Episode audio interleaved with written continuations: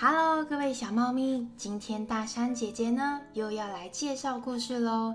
今天要介绍的故事呢，是大山姐姐在一开始接触绘本的时候第一本收藏的书，叫做《乌云先生》，作者呢是安娜·华克，由台湾的宋佩老师翻译，三之山文化出版。那为什么想要介绍这一本绘本呢？可以呀，先从我为什么会喜欢上绘本说起。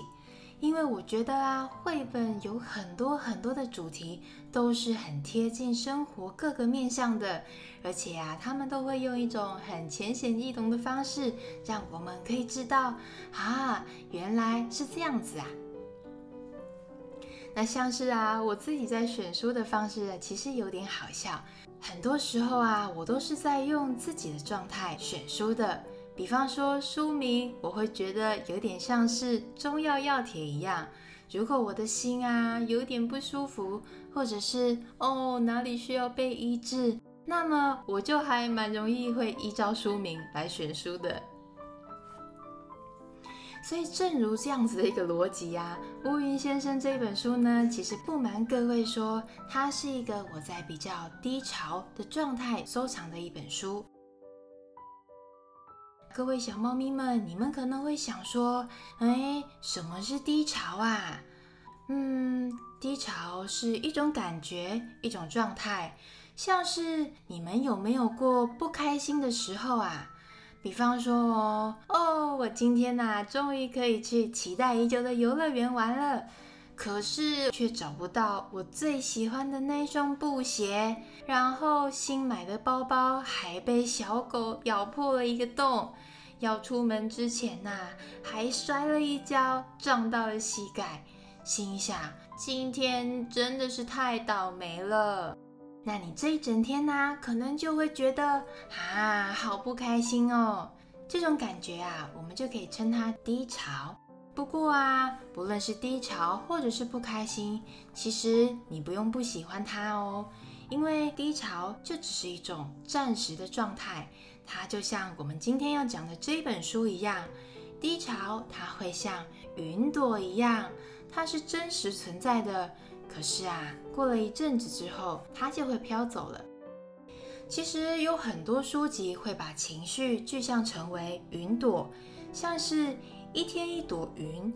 或者是有时乌云密布，有时万里无云。这两本绘本呢，都是在用云比喻为情绪，甚至是啊，近期刘轩他有一本新书，叫做《天上总会有云，但你才是天空》。这些书的共通点都是把情绪比喻为云，有的时候来得快，去得也快；有的时候啊，还会稍加停留一会。停留到你可能会误以为你就是那一片乌云，但这些书就是要让你知道，你不是乌云，也不会是太阳，更不会是大雨或者是闪电，你就是天空。天空就没有所谓的好跟坏，天空就只是天空。所以呀，如果你很能够清楚这件事情，你就不会被云啊、被雨带坏心情。甚至你还可以把云啊、雨啊、太阳啊视为这就是丰盛的大自然，那么我们的生命体验也会跟着丰盛。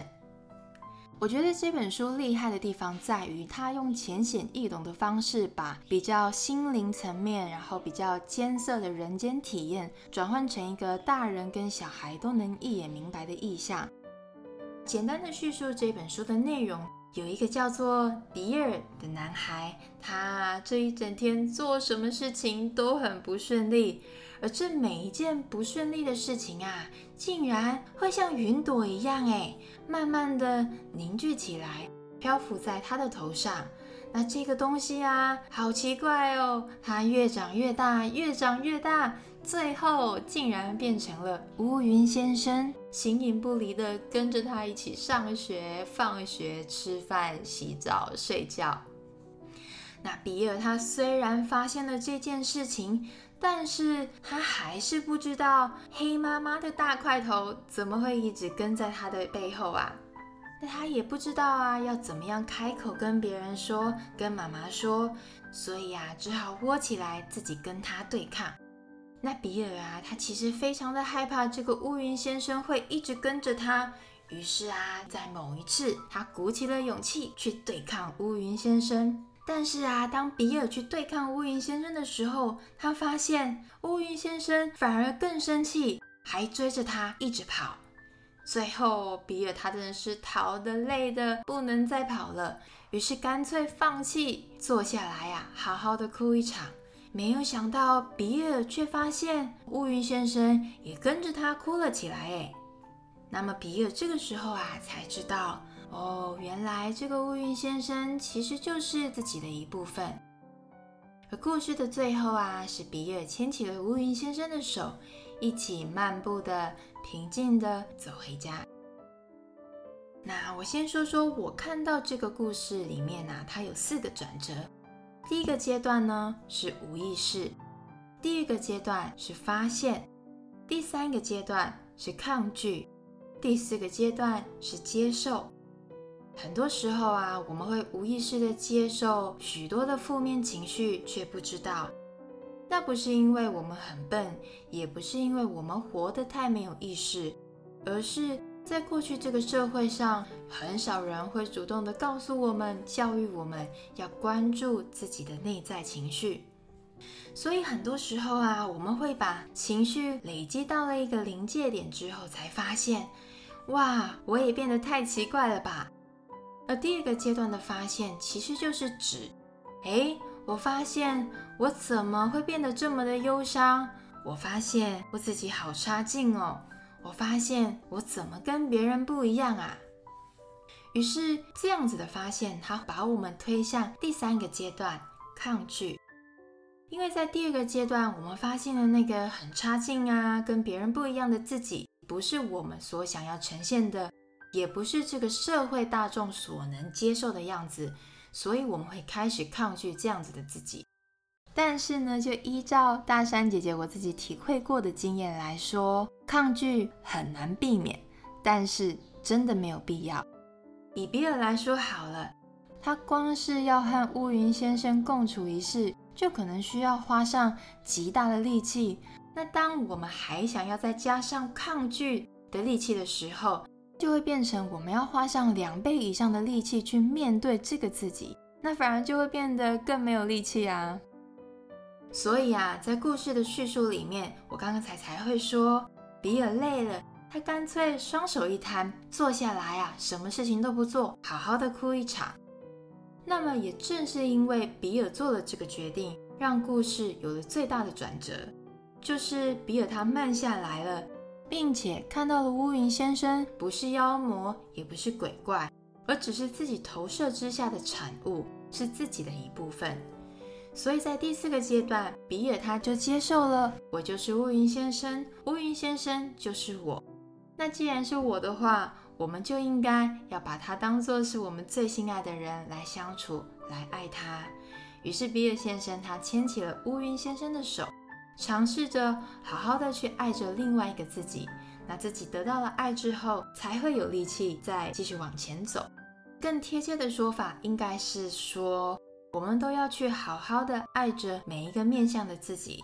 这样子，不管今天出现的是乌云先生还是太阳先生，其实都无所谓，因为这些都是我，而我会好好的爱着我。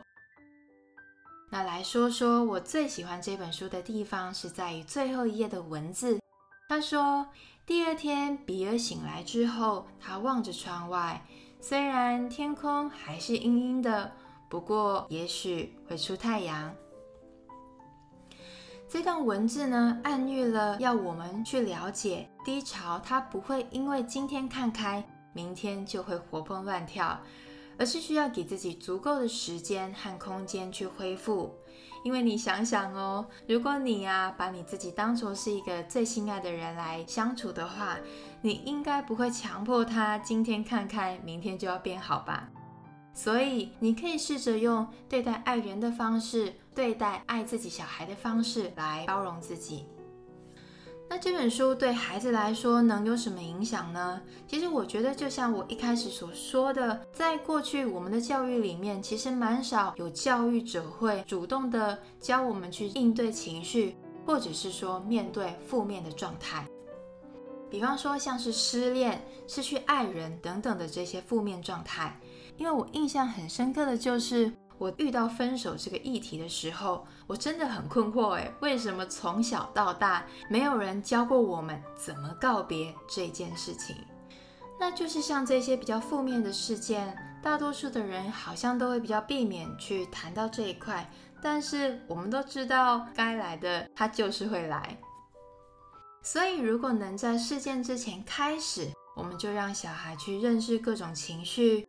那当他们真的在生活上遇到了这些情绪以后，不是说他们就有很好的能力去处理这一些议题，这不可能啊，因为这会是一辈子的练习，而是说我们在这个阶段提供他们有更多的视角、更多的选择，可以去看待这一些事件，然后去接纳各个面向的自己。所以像这样子的议题，其实我觉得不论是哪一个年龄层，都很需要去认识。尤其是很多的可爱妈妈们，在疫情之下，可能会面临了很多焦虑啊、忧郁，或者是不开心。那也许你们就可以从这一刻开始，多了一个选择，把你们的不开心当做是云朵一样，你知道它会飘来，但是也知道它会飘走。那最后的结语，我想要再把上一次导读的出生前就决定好的结语。相信自己，来加上这一次的结语，接受自己，这两个结语很有关联的。因为当我们能够接纳现在乌云密布的自己、超软烂的自己的时候，其实某种程度上面也是对自己的超信任。信任自己可以给自己足够的空间和时间，信任自己有再生的能力，信任自己是充满爱的。信任你爱的人会无条件的接受每一个面向的你。好的，今天的故事就介绍到这里。下方资讯栏会放上绘本的连接，有兴趣的话可以等解封之后去图书馆借借这本书，或者是买回家珍藏。希望你们都会喜欢今天的故事。那么各位大猫咪们、小猫咪们，我们下次见喽！